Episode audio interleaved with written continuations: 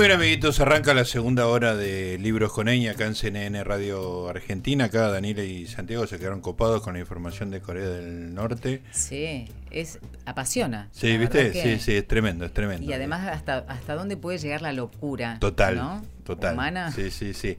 Y si te digo que sí, te cuento entera la historia del rapto de la actriz y el director, es extraordinario. Pero búsquenlo, yo creo que están, yo creo que es de Netflix ese documental. Bueno, antes de las 9 de la noche les prometo fijarme y confirmarlo, y yo lo confirmo a toda la gente, por supuesto. Bueno, ahora nos vamos a meter en otro tema, vamos a hablar con el, un autor responsable de un libro, un libro de nuestra editorial que nos patrocina, editorial Eudeva, la editorial universitaria de Buenos Aires, que tanto cariño le tenemos y que tanta historia tiene. Y es un libro además que tiene un contenido importante porque es un tema de discusión, yo te diría, cotidiana y que muchas veces se habla sin demasiada información, sobre todo por la historia. Estoy hablando de la política social. El libro se llama De Alfonsina Macri y la bajada dice Democracia y Política Social en Argentina, o sea, de la democracia de 1983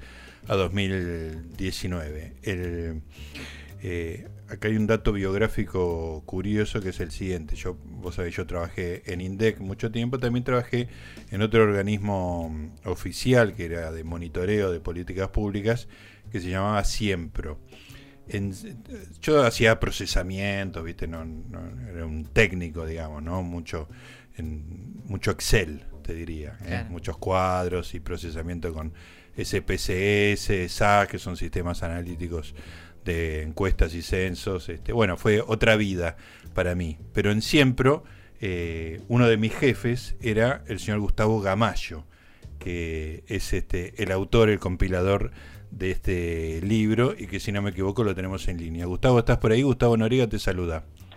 Así es, buenas noches. Hola Gustavo, ¿cómo estás? ¿Vos te acordás de mí en esa, ¿te acordás de mí en esa época? Por supuesto, por supuesto, por supuesto. Está muy Podría bien. decir que era jefe de tu jefa más que jefe tuyo, ¿no? Era jefe de mi... ¿Quién era mi jefa? Eh, ay, María Esther, ¿no era? Ah, María Esther, tenés María razón. Esther. Claro, María sí, sí. Esther. Sí, Hace muchísimos años que no, no, no la veo, así sí, que sí, tenés razón. me he Eh, perdido el rastro. y estaba después, eh, inmediatamente abajo tuyo estaba Daniel Nieto, que es un, un grandísimo personaje que seguimos este, frecuentando, un tipo muy divertido. Así es, así es. Sí, sí. Bueno, Gustavo, vamos a, des- después de rememorar esta- estas viejas épocas, que ya increíblemente, Gustavo, no sé si a vos te impresionó o no, pero pasaron más de dos décadas de esto. Sí, sí, sí. Aparte, coyunturas eh, importantes De todo. en nuestro país, ¿no? Sí, sí, muchas de esas están reflejadas acá en este en este libro. Mira, te voy a decir que no leí el libro entero, son muchos artículos, son algunos son muy específicos, técnicos, académicos, muy importantes, pero leí eh, con mucho interés la presentación que haces de, del libro en el primer eh, capítulo, después estuve mirando algunos de los otros. Hay gente conocida por mí también acá está eh, Lucas Luchilo, con quien hablamos hace poco en el programa, también Caterina Colombo, que es una, una amiga. Pero me interesó mucho la presentación que hiciste porque es como una especie de radiografía de cómo se desarrolló, la, cómo se desarrollaron las políticas sociales en Argentina desde el restablecimiento de la democracia hasta, bueno, el final del gobierno de, de Cambiemos, en su momento Cambiemos. Este, y, y hay algunas cosas, digamos, hay, hay mucho para discutir, digamos, pero también hay mm, mucho lugar común que se destruye con los datos. Eh, ¿Te parece así, Gustavo? Sí, yo te diría que un, un propósito relevante del libro era, digamos, establecer como una aproximación descriptiva del principio a todo este proceso que, como vos decís, por una parte tiene una gran relevancia en la discusión pública, no siempre una discusión pública informada, Claro. es decir, está plagada de, de preconceptos, eh, eh, de simplificaciones, eh, e inclusive también te diría en el campo académico donde se, se- se dicen algunas cosas que no son reales, por ejemplo la idea de que el Estado social se desmanteló en Argentina, por ejemplo, ¿no? Cuando uno mira simplemente los datos de gasto social, claramente es un Estado que se ha expandido Ujú. de una manera extraordinaria durante todo este periodo largo. por supuesto con, con momentos diferentes, con distintos énfasis en unas políticas u en otras, pero con un sostenido compromiso en relación con el incremento de las prestaciones y del gasto, Sí. y en un contexto, digamos, económico, podríamos decir, de decadencia también, constante, con excepción de algunos periodos relativamente breves, viéndolos en términos históricos. Eh, pero el propósito era básicamente proporcionar una suerte de, de descripción, descripción lenta, como decimos a veces, en nuestra disciplina, eh, de cada uno de los sistemas, ¿no? El sistema educativo, tanto a nivel de la educación básica como de la educación superior, el sistema de salud, eh, del sistema previsional, las asignaciones familiares, los llamados programas sociales, los programas alimentarios, y también meterse en la política habitacional y en lo que se llama las políticas de cuidado, que es un tema tal vez menos conocido, y también la lectura del, del periodo de, de- descriptivo en términos del gasto social. Entonces, hay un propósito de proporcionar, insisto, una, eh, una suerte de pintura de todo este periodo, de este proceso, que, que me parece que necesitaba en cierto momento poner en blanco con el, sobre negro algunas cuestiones a los fines también de, insisto, proporcionar un, un material para el debate público, que a mí me gusta decir un debate público un poco más informado. ¿no? Sí, está muy bien eso y el- me parece que el libro lo cumple sobradamente. Y eh, vos en, el- en- en ese capítulo introductorio decís que Argentina es un país como atípico, digamos, como que hay dos estilos de países relacionados con su desarrollo económico, su bienestar económico y el gasto social, digamos, ¿no? Que hay dos grandes grupos y que Argentina no encuadra en ninguno de los dos. ¿Podés explicar un poco eso? A ver, Argentina ha mostrado, insisto, la idea de recién, ¿no? Una expansión extraordinaria del gasto social, eh, una eh, diversificación extraordinaria de las prestaciones vinculadas con la política social, se han incrementado un conjunto extraordinario de prestaciones, de suministros, eh, en un contexto donde en general, digamos, lo que vemos en esa reconstrucción terminante es una importante caída desde el punto de vista del crecimiento económico, ¿no? Es decir, economías prósperas con estados sociales generosos no es que sea lo típico, pero sí es una de las posibilidades. Una- ¿no? un, decir, formato posible de país, Claro, digamos, ¿no? tenemos economías prósperas con estados sociales que no son nada generosos, ¿no? Claro. Eh, pero lo curioso de nuestro en todo caso, que es un país que ha tenido, digamos, un retroceso desde el punto de vista económico y, sin embargo, ha tenido una expansión importante del gasto social, con lo cual eh, siempre la discusión eh, está en relación con eh, cómo se tramita esta, esta situación y me parece que lo que estamos viendo hoy en el debate público tiene que ver mucho con esto, ¿no? Con ciertas visiones que simplifican el problema en términos de suponer que, el, el- por ejemplo, que el, el- el costo de sostener este Estado es lo que obtura el crecimiento, y otros que plantean que, en definitiva, el problema es que si el Estado social se retira, lo que tenemos es una situación aún peor el punto de vista social, porque junto con esto, y este es el otro problema, es que cualquier persona con un mínimo de información sabe que la Argentina ha ido a peor desde el punto de vista de Claro. la situación social, ¿no? Claro. Es decir, tenemos eh, un- un- una proporción de, de población en situación de pobreza que es elevada, tenemos un problema habitacional extraordinariamente severo, y además las personas que reciben ciertos suministros, digamos, también eh, eh, plantean su- su- sus objeciones en relación de que suelen ser de bajo nivel, ¿no? Es decir, tenemos un sistema que universaliza las jubilaciones, pero hay un 60 y pico por ciento de la población que recibe haberes mínimos. Claro. Eh, tenemos eh, actualmente, en el momento del libro era un poquito menos, ¿no? Un millón doscientos mil personas que reciben lo que se denominan planes sociales. A mí no me gusta hablar así de planes sociales. Siempre los planes sociales me recuerdan más, ¿no? Cuando uno va al cine a un cumpleaños, pero no se le llama Un plan social, claro. Estoy en plan Eh, social, tengo un cumpleaños, claro. Claro, entonces a las transferencias de ingresos y también ahí hay que hacer alguna corrección, porque en general Argentina ha tenido un sistema bastante maduro de transferencia de ingresos a las poblaciones mayores de edad, es decir, jubilaciones y pensiones. Ha completado en, estos años, sobre todo con la asignación de los hijo, las transferencias a los hogares con menores de edad. El problema son las que están en el medio, ¿no? lo que la demografía llama las ciudades centrales, o las poblaciones eh, potencialmente activas, donde ahí, digamos, la rigidez del debate es, es distinto y en relación con un mercado de trabajo que tiene una sostenida precarización, una sostenida informalidad, ¿no? un sostenido desempleo y un sostenido subempleo. Eh, una colega de esa época hablaba, Mabel Arín, no sé si la recordás. Mabel, claro, sí. Hablaba en un, en, un, en un trabajo que publicó hace unos años de los cuatro jinetes del apocalipsis. Hablaba de desempleo, subempleo, precariedad e informalidad. Eh, y que no es una situación de corto plazo, es una situación que ya tiene, como vos mencionabas, más de dos décadas. Claro. Entonces, en ese escenario laboral es lógico que todos los ingresos hayan, que hayan caído, que la capacidad de la familia para responder a sus necesidades sea menor.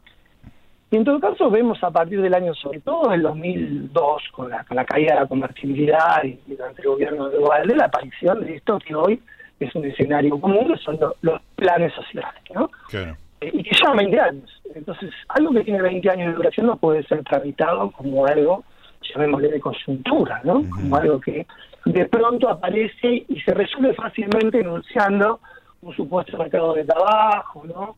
Algunas categorías un poco extrañas, como por ejemplo, no sé, el trabajo genuino, que no se sabe bien a qué se hace referencia, pero que en definitiva eh, la respuesta estatal, insisto, sostenida a lo largo del tiempo, con distintas denominaciones, con muchos comentarios que podemos hacer y que ellos que se hacen, que también tienen una generosidad limitada, ¿no? Se reciben aproximadamente la mitad de un salario mínimo vital móvil, eh, y que no es una suma en un contexto inflacionario, digamos, que sea eh, de tal magnitud que permita que las personas vivan bien. Entonces, estamos en esa situación, digamos, de un Estado, insisto, que se eh, diversifica, que, que se expande, pero que no puede contener el derrumbe de la, de la, de la situación del empleo, ¿no? Entonces nos coloca en una situación muy compleja desde el punto de vista del debate político. Una, una de las cosas que me quedó clara leyendo este libro y leyendo particularmente tu, tu presentación es que el eje de todo es el, el mercado de trabajo, digamos, ¿no? Este, el, el mercado de no, no ha habido una crisis en estos años de crisis, no ha habido una crisis de desocupación, no, no es el número que más impresiona de los números que nos impresionan, pero ha habido un deterioro de la calidad. Y vos haces una cosa que me, gustó mucho, que es este correrte en, un momento, ir a un par de ejemplos personales, digamos, de cómo era la vida de un compañero tuyo de escuela, este, después una, una experiencia artística. Este, me pareció súper interesante que, que te apartaras del, del estilo académico para este, ejemplificar con historias humanas bastante claras. Pero volviendo a la idea inicial, el, el, el panorama del mercado de trabajo marca cómo es la Argentina. Sí, sí, sí, tal cual. Es decir, em, a mí lo que me... me el, el punto es que hay una estructuración fuerte, histórica, es decir, eh, desde su nacimiento, de buena parte de las instituciones vinculadas con el bienestar en la Argentina, con el mercado de trabajo. Entonces, el mercado de trabajo hacía su trabajo, perdón por la cacofonía, Sí, sí. eh, mientras tanto, el conjunto de políticas sociales se articulaba en relación con el- ese proceso, digamos, de mercantilización del trabajo. ¿no? Entonces, el mercado formal implicaba no solamente tener trabajo, es decir, suponía tener, tener, algo, tener algo más que trabajo, es decir, tener ingresos, en principio, ingresos sostenidos y regulares, pero además tener eh, cierta la inscripción a lo que se llaman los derechos sociales, es decir, el derecho a la jubilación, la forma de organizar los sistemas de salud en nuestro país, el acceso a las eh, transferencias a, a las familias en caso con menores de edad, eh, las asignaciones particularmente, ¿no? La, la, la gestión de las contingencias frente a cualquier eh, problema en la vida laboral y en última instancia eh, la cuestión del retiro. Claro. Eh, cuando esto se empieza a deteriorar, eh, lo que tenemos es, por una parte, un sistema que sigue ordenándose bajo este parámetro, eh, de acuerdo con los datos que suministra regularmente la, la, los estudios de la Universidad Católica, aproximadamente entre el 40 y 45% de la población ocupada tiene relaciones laborales de este tipo.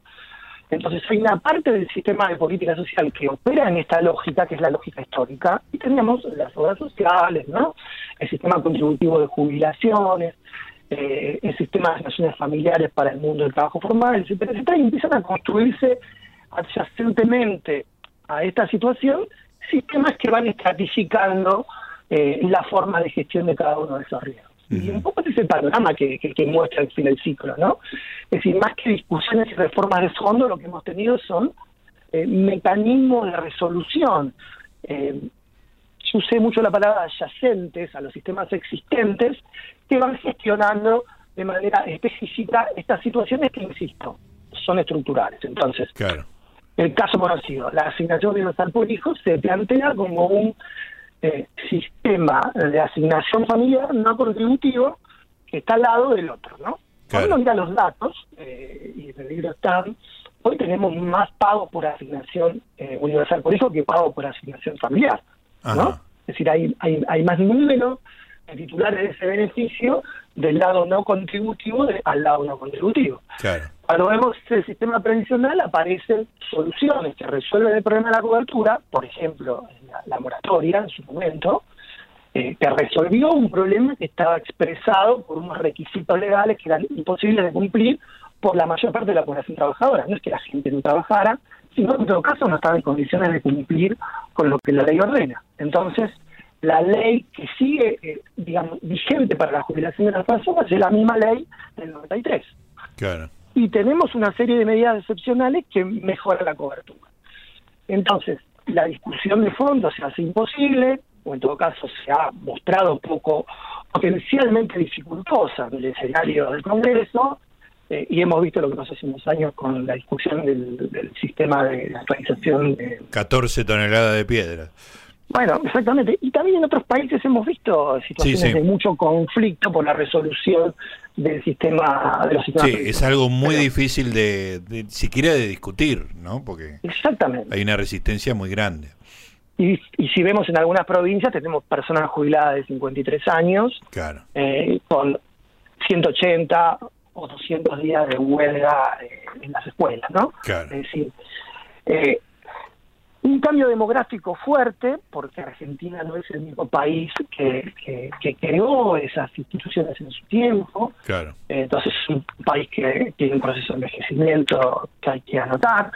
El caso del PAN, por ejemplo, una institución creada en la época de, Enrique, y bueno, y, se hace digamos, oscura o poco transparente la discusión sobre, bueno, cómo se gestiona esta situación en un contexto donde pasaron ya cinco décadas y con una demografía distinta y fundamentalmente con eso que acabamos de decir, con un mercado de trabajo absolutamente diferente. ¿no? Claro, claro. Entonces, yo creo que el libro lo que hace es amontonar una serie de problemas. Sí, eh, adyacentes también, ¿no? Uno del otro.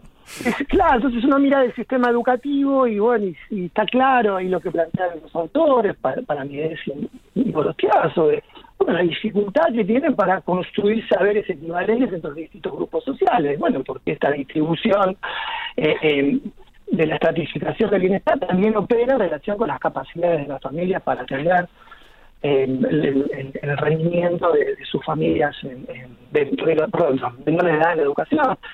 Y, y, cuando vemos el tema habitacional, bueno, pasa más o menos lo mismo. Históricamente Argentina tuvo una urbanización que dependió mucho de la capacidad de las familias de la autoproducción. Entonces, cuando esas familias dejan de percibir eh, salarios e ingresos de cierta magnitud, el deterioro de la, de la digamos, del hábitat se manifiesta de manera clara, junto con cambios legales como una la dictadura y que algunos se corrigieron, pero digamos, eh, otra Argentina, ¿no? con, con, una lógica de eh, acumulación económica que ya no existe, y la sensación de que los sistemas de bienestar no se han acomodado demasiado a eso, pero sí han producido eh, algunas respuestas eh, que han mejorado las condiciones de la población en muchas de estas áreas, pero que siguen teniendo problemas eh, realmente estructurales para poder resolver de fondo lo que se supone que son las maneras de poner a todos en una situación de cierta paridad. ¿no? Gustavo, eh, eh, eh, lo dijiste un poco al pasar, es uno de los temas del libro y es un tema sobre el cual desconozco absolutamente todo. Hablaste de los problemas habitacionales. ¿Puedes hacer una descripción breve, este, pero concreta, de cuál es el problema habitacional de la Argentina? Bueno, de acuerdo con los datos que sean relevados, eh, la cantidad de viviendas que hace falta construir, ahí ahí se, se distingue entre el déficit cualitativo y cuantitativo, es, es relevante, se está hablando cerca de un millón y pico de viviendas, ¿no? El, el, Hacen falta un millón y pico de viviendas. Sí, no te podría dar dato exacto porque no lo tengo aquí. Sí, sí, pero en ese orden ¿no? Pero estamos hablando de, de, un tipo de inversión que requiere una un sostenido esfuerzo estatal. Claro. ¿Por qué? Porque, bueno, por razones macroeconómicas el crédito es limitado, ¿no? Claro. Es decir, un crédito hipotecario es limitado. Eh, ha habido, eh, bueno, una de las grandes transformaciones del Estado social en este periodo fue la provincialización, ¿no? Es decir, la transferencia a las provincias del sistema educativo, del sistema de salud y del sistema federal de vivienda, porque las provincias reciben los fondos del FONAVI, pero una ley en los años 90, a fines de los 90, perdón, le, le, le permitió utilizar la mitad de ese dinero hacia otros fines, ¿no? Es decir, eh, utilizar la, lo que se supone que son los recursos habitacionales para la política habitacional para, para otros fines. Entonces, en un contexto donde la población tiene menores ingresos, donde históricamente el Estado tuvo una participación, no te diría marginal, pero tampoco trascendente en la producción de viviendas, siempre ha sido la autoproducción. Claro. Es decir, las formas en las cuales eh, la población, por ejemplo, en el Gran Buenos Aires, ¿cómo se urbanizó? Entre otras cosas, digamos, por la autoproducción, eh, hay una, unas funciones que del casapropismo, ¿no? Se, se, hizo la casita, digamos, por decirlo. Loteos, exactamente, loteos baratos, Claro. entonces eh, las familias compraban eh, como las cuotas, recuerdan, eh, yo recuerdo de cuando era niño, Camar, ¿no? que era una empresa Sí, que, sí. que hacía loteos extraordinarios en Buenos Aires, en condiciones eh, de, de, de servicios que no existían, a veces en zonas inundables, es decir, con un montón de problemas adyacentes también, ¿no? Eh, pero que la existencia de ingresos permitía que poquito a poquito la, la gente pudiera ir haciendo su, Claro. eh, su vivienda. Eso no existe Eh, más. Eso existe mucho más limitadamente, ¿no? Claro. Existe más, pero, pero la capacidad, es decir, Sí. la solvencia popular, como le llama Pedro Pires, ha disminuido eh, y también los loteos eh, han desaparecido por las leyes de uso del suelo. Entonces hay un problema vinculado con el suelo y así eh, existieron desde la dictadura para acá, pero con más claridad a partir de la democracia, eh, los, las, las ocupaciones Claro. de tierras Sí, sí. eh, y la tolerancia oficial frente a esta situación de las formas informales de producción de la vivienda. Claro. Y así es como el RENAVAP, el, el Ahorros Populares que se realizó en el 2018, identificó 4.500 hogares populares. A Claro. través de una ley de esos años se, se inmovilizó de alguna manera a la población de manera tal de impedir que fueran desalojadas y, y, y obtener algunos beneficios, pero todo ese proceso de regularización dominial todavía requiere sobre todo de recursos económicos porque no todas las tierras son fiscales. Entonces, uno dice, bueno, ¿cuál es en todo caso el curso de acción posible? Una inversión pública extraordinaria en la resolución del problema habitacional. Eh, y cuando miramos cuáles son las producciones, por ejemplo, en el libro las autoras, eh, María Manzana Virgilio y Carla Rodríguez, examinan el Plan Federal de Viviendas, que fue eh, la inversión en producción de vivienda más importante que hubo en la Argentina en, en ese periodo. Sin embargo, dice, bueno, eh, toda esa producción debe haberse cuadruplicado solamente para satisfacer la demanda de la Buenos Aires. Entonces, eh, aún en contextos, insisto, de expansión, la magnitud de ciertos problemas hace que la situación sea extraordinariamente compleja. Entonces, y, y sumándole a eso, las restricciones fiscales, ¿no? La, la, la llamémosle la cierta urticaria de ciertos grupos sociales por el hecho de que los incrementos presupuestarios, perdón, fiscales ya no son tolerables. Claro. Entonces, hay un problema de manejo político que no es eh, eh, insignificante para pensar en cómo tramitar políticamente este conjunto de Sí. problemas. Eh, la cantidad de problemas y la, la escasa cantidad de soluciones es impresionante. Nos queda poco tiempo, Gustavo, pero eh, hay dos o tres temas que me, me interesa que me aclares. ¿Qué son los cuidados? Porque, digamos, es uno de los capítulos del libro, vos lo mencionaste hace un rato y no, no lo tengo en mi lista de temas, digamos. La cuestión de cuidado ha sido un tema que solamente, que especialmente ha colocado en agenda eh, eh, el feminismo, ¿no? Es decir, Ah, con la idea de poner en relevancia, eh, que no solamente el Estado o el mercado, digamos, se ocupan de, satisfacer el bienestar, ¿no? Ni tampoco las eh, organizaciones sociales, comunitarias y demás, sino que también hay un conjunto de actividades que son todavía catalizadas al interior de los hogares. Y la distribución eh, social del cuidado ha estado fuertemente asignada a la, a, la posición de las mujeres en los hogares. Entonces, buena parte de, la discusión lo que se plantea es cómo establecer unos criterios que permitan, y introduzco un concepto que por ahí es, un poco raro, desfamiliarizar el cuidado, ¿no? Pensar en, eh, por ejemplo, cómo liberar tiempo de las familias eh, o para actividades productivas o bien para actividades de otro tipo, ¿no? Pero entonces, eh, lo que se ha planteado es un poco cómo pensar esos fenómenos que han estado, insisto, asignados al interior de las familias eh, en términos de proveer suministros de otro tipo. El ejemplo más, tipo, más típico suelen ser las, guarderías infantiles, los infantes, donde en definitiva proveen eh, lo que se suelen llamar situaciones de cuidado extra hogar y que permiten que las familias puedan o bien atender, insisto, situaciones eh, eh, laborales o bien de otro tipo, ¿no? Claro. y en el caso, por ejemplo, de los mayores de edad también se plantea la misma situación, ¿no? claro, sí, sí, sí, estaba pensando en los geriátricos, claro. claro, en, un horizonte demográfico donde se produce lo que se llama el envejecimiento dentro del envejecimiento mm. y donde la situación de dependencia, de cuidado de larga duración o bien de, cuidados de poblaciones que no son eh, totalmente válidas, autoválidas, eh, ese es el término, eh, y en todo caso ahí aparece todo un sector que puede ser satisfecho por la oferta privada y otro sector que no tiene resoluciones a la vista. ¿no? Entonces el cambio demográfico opera también en relación con esta cuestión. Eh, otra cosa que me, llamó la atención cuando haces, estoy, saltando un tema a otro porque el libro realmente es muy rico en, temáticas y todas son interesantes y todas son relevantes a algún tipo de discusión que se esté dando en este momento eh, en, otro nivel, digamos, por ahí en un nivel muy violento de discusión, pero que es la conversación pública en el día de hoy. Pero me, llamó mucho la atención en, en, ese recorrido histórico que vos haces a lo largo de la democracia.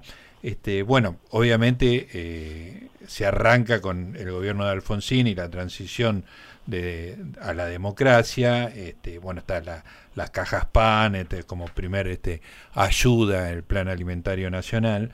Pero me llamó mucho la atención eh, la caracterización del de, eh, gobierno de Menem, vos lo llamás el momento arquitectónico, porque uno tiene asociado menemismo, digamos, con una retirada del Estado, digamos, ¿no?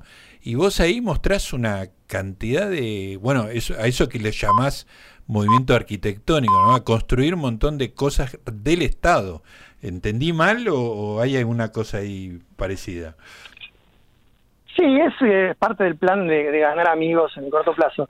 Eh, y yo creo que hay ahí una, una un, a ver, no se trata de hacer tampoco una lectura ni reivindicatoria. no, no, es un descriptivo interesante. realmente, eh, yo tengo la, la, la, hipótesis, después de haber leído, por supuesto, todas las contribuciones de cada uno de los colegas, eh, que los 90 es un periodo de enorme productividad reformista. Ajá. para bien o para mal, ¿no? Sí, sí donde hubo una clarísima em, un, momento de fuerte caída de todo lo que podríamos llamar el Estado keynesiano, ¿no? El Estado empresario, las empresas estatales. Claro. De hecho, cuando estudiaba, trabajaba en el Estado, así que conozco el, asunto. Entonces, donde se privatizan o se concesionan al sector privado todo ese conjunto de empresas, ¿no? Que las podemos recordar, ¿no? El Estado, el PF, Aerolíneas, sí, Argentinas, el PEL, la lista creo que llega a 120 empresas. Wow. De acuerdo al, al, a canales de televisión, es decir, un montón de, de, de, actividades que estaban en, en, manos del Estado. Pero cuando uno mira con detalle el Estado social, ahí aparece, por una parte, una transformación fuerte del mercado de trabajo, eh, que tuvo como efecto eh, el hecho de que la desocupación superó por primera vez en Argentina los dos dígitos, ¿no? En el año 93, y, y supera el 10%, y recordemos que en el 95 la elección presidencial se desarrolló con el 18,5%. Sí, sí, un número muy aterrador, claro. Extraordinario, realmente elevado, eh, y con un nivel de informalidad durante toda la década también elevado, inclusive no tan elevado como la década posterior desde el punto de vista de la informalidad. ¿no? Eh, pero ahí se produce una serie de modificaciones legales de extraordinaria importancia. No digo que sean positivas, ¿no? Pero digo que transforman la arquitectura del Estado social. Hay una ley que modifica las asignaciones familiares, hay una ley que modifica el sistema tradicional, hay una ley de educación que modifica la, la, histórica ley, ¿no? Eh, de la 1420, eh, hay una ley de educación superior, hay una transformación legal de las instituciones del sector salud, eh, aparece la Superintendencia de Salud, organismos que hoy los, los, los, hemos reconocido por toda la situación que pasamos con la pandemia, ¿no? La por ejemplo, la, LIS, eh, el INCUCAI. Em, hay una extraordinaria modificación y, todo el proceso de descentralización. La provincialización del sistema educativo, del sistema de salud y del sistema federal de vivienda. Entonces, cuando uno mira esas transformaciones institucionales, insisto, después podemos evaluar y discutir los beneficios y eso se hace eh, a lo largo de los capítulos también.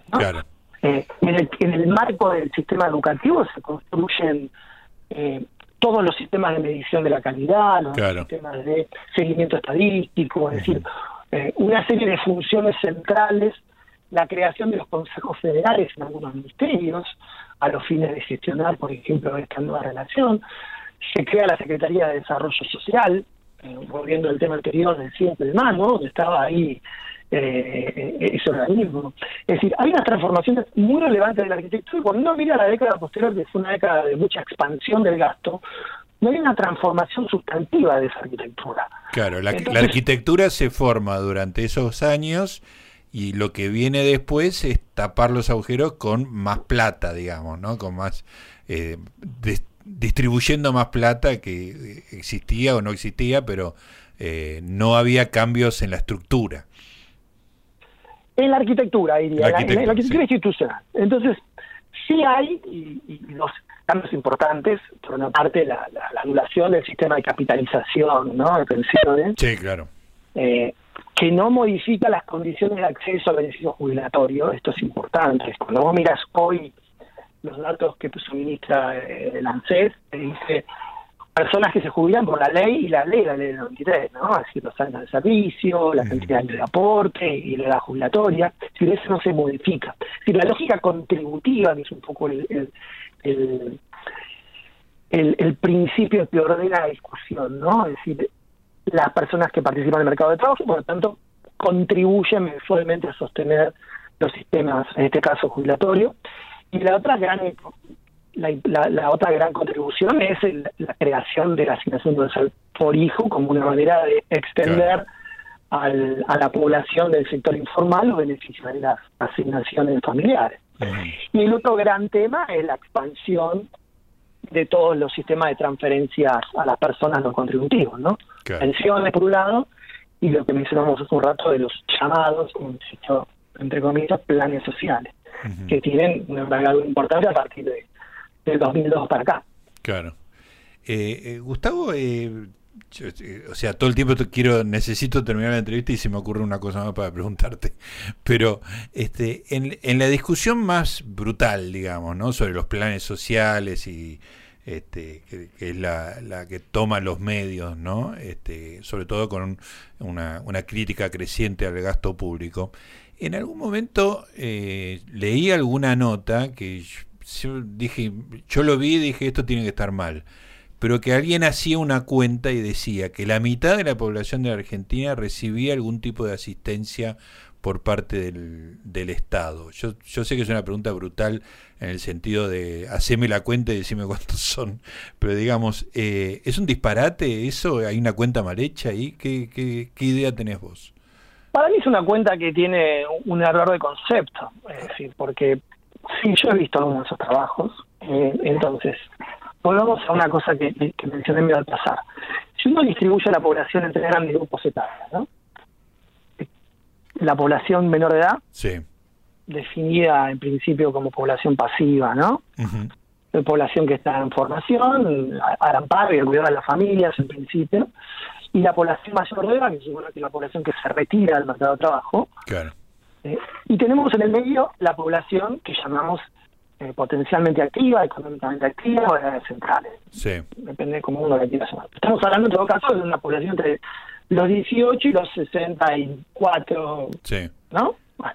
Entonces, si miramos para abajo, pues si para la menor edad tenemos un sistema de protección que tiene que ver con la asignación familiar, que no es nuevo, ¿no? Sí. Ahí en el capítulo 8, si no me equivoco, se hace un poco el, el rastreo histórico cuando comienzan las primeras acciones estatales de, de, de asistencia a la maternidad, Sí. que está vinculado con la madre, con la madre trabajadora, y cómo ese sistema ha ido creciendo y ha ido madurando a lo largo de, de los años. ¿no? Un hito importante ha sido el gobierno de Ongaria, otro gobierno fuertemente reformista en lo social, ¿no? Eh, reformista en el campo de la asignación familiar, en el campo previsional y en el campo de obras sociales. Eh, y los 90, como mencionamos hace un rato, con una nueva legislación, y a partir de 2009 con la creación de atención universal por hijo. Entonces hay toda una población que está cubierta Sí. eh, hasta los 17 años, que cuando cumple 18 pierde esos beneficios. Y ahí también se toda una discusión porque se supone que un, un sujeto de 18 años se nos en proveedor de la familia, ¿no? En términos económicos, cosa que ninguna encuesta disponible eh, está en- en condiciones de satisfacer con evidencia que diga que un chico de 18 años puede eh, razonablemente eh, conseguir un empleo y ser proveedor de la hogar. Ujú. Por razones que ya mencionamos, ¿no? Claro. Vos hace un rato me decías el paso de, de- de la historia de vida que yo contaba, bueno, es una historia de ese tipo, una persona que en el año 79 dejó la escuela y consiguió un trabajo y, y trabajó toda su vida eh, con un secundario, con primer año de la Claro. secundaria aprobada, ¿no? Sí, sí. Y un mundo que ya no existe. Eh, y si vamos a los mayores de edad, tenemos un sistema previsional que se supone que otorga beneficios, y ahí hay toda una discusión sobre el tema de la sostenibilidad, ¿no? Por esto que hablamos de la moratoria. Sí. Eh, pero es un problema de la ley, no sé si es un problema de las personas. Claro. Eh, ahí, digamos, el ciudadano tiene que tener cuidado sobre dónde pone el énfasis, ¿no? Si en cómo se construyen las instituciones o en lo que las personas tienen frente a sí y no pueden modificar. Entonces, si nosotros distinguimos esos dos grupos de población, eh, y a eso le sumamos a los que están en el medio, que son, creo yo, el punto urticante de la discusión pública, ¿no? El punto de lo que se plantea como eh, por qué la gente que tiene edad eh, para trabajar y lo puede hacer no lo hace y vive de un plan, ¿no? Claro. Ese es el. resumimos la discusión eh, brutalmente, como decías vos, un poco el punto es ese. Claro. Eh, bueno, ese es el punto. Claro. Está Y bien. creo que ahí tenemos un número de personas que no es eh, la mitad de la población, eh, mucho menos, eh, pero que en todo caso implica una, un- un- una cierta posición de, de confrontación de ideas, de principios, de valoraciones, donde la legitimidad, llamémosle, o, la legi- o- o las justificaciones que se establecen para asegurar esos suministros están en disputa. Está bien. Eh, y me parece que esa disputa tiene, por una parte, argumentos que son más parecidos a los del fin del siglo XIX, a los del siglo XXI, eh, en condiciones donde efectivamente, eh, si nosotros podemos mostrar sin demasiado esfuerzo que la situación del mercado laboral está estancada hace 10 años, es poco probable que las personas puedan, por más esfuerzo y garra que le pongan, resolver en términos personales sus Claro. otras condiciones. Clarísimo. Después, como siempre, habrá individuos que tendrán una u otra inclinación hacia ciertas actividades u otras. Bueno, es una discusión de otro tipo. Entiendo. Eh, si no se pone el punto de vista, llamémoslo más estructural, y trata de mirar, insisto, eh, el recorrido histórico y la relación de los individuos con el medio que les toca vivir, la cosa está complicada. Está complicada. Entonces me parece que un poco el, el- el esfuerzo, el ejercicio es intentar poner eh, otros argumentos sobre la mesa y discutir en otros términos eh, esta cuestión. Bueno, y, y para eso el libro me parece que ayuda muchísimo. Gustavo, la verdad que eh, son tantos temas, pero bueno, abarcamos lo- los que pudimos. Pero insisto que el libro es importante para la gente que le gusta discutir estos temas. Me parece que es un, un elemento muy, muy importante. Te agradezco también esta charla, Gustavo. No, un gusto escucharte después de tanto tiempo y, muchas gracias por el llamado. Es la primera vez que hablamos del libro en público, sí, sí. así que te agradezco muchísimo eh, el llamado. Te mando un abrazo. Igualmente. Ahí estaba, Gustavo Gamayo, eh, compilador y autor de varios de los artículos de este libro de Udeva que se llama De Alfonsina Macri, Democracia y Política Social en Argentina, 1983-2019.